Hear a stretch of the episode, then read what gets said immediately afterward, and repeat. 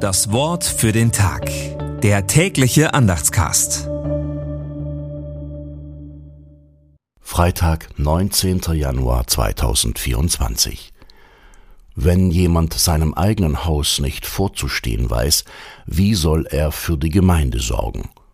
1. Timotheus 3, Vers 5. Gedanken dazu von Wilhelm Birkenmeier. Angesprochen ist nicht nur eine Person in der Landeskirche, sondern alle, die in der Kirche mitarbeiten und da wichtige Aufgaben innehaben. Ämter in der Kirche stellen Ansprüche an ihre Inhaber. Amtspflichten und das Private können nicht entkoppelt werden. Von den individuellen Charakterzügen bis hin zum persönlichen Lebensstil darf nichts zum Dienst für das Evangelium im Widerspruch stehen. Unser Verhalten spricht ja meist viel lauter als unsere Worte. Dabei geht es nicht um moralische Forderungen, sondern darum, dass das Evangelium an der eigenen Persönlichkeit seine Wirkung tut. Sonst ist man unglaubwürdig. Das Wort für den Tag.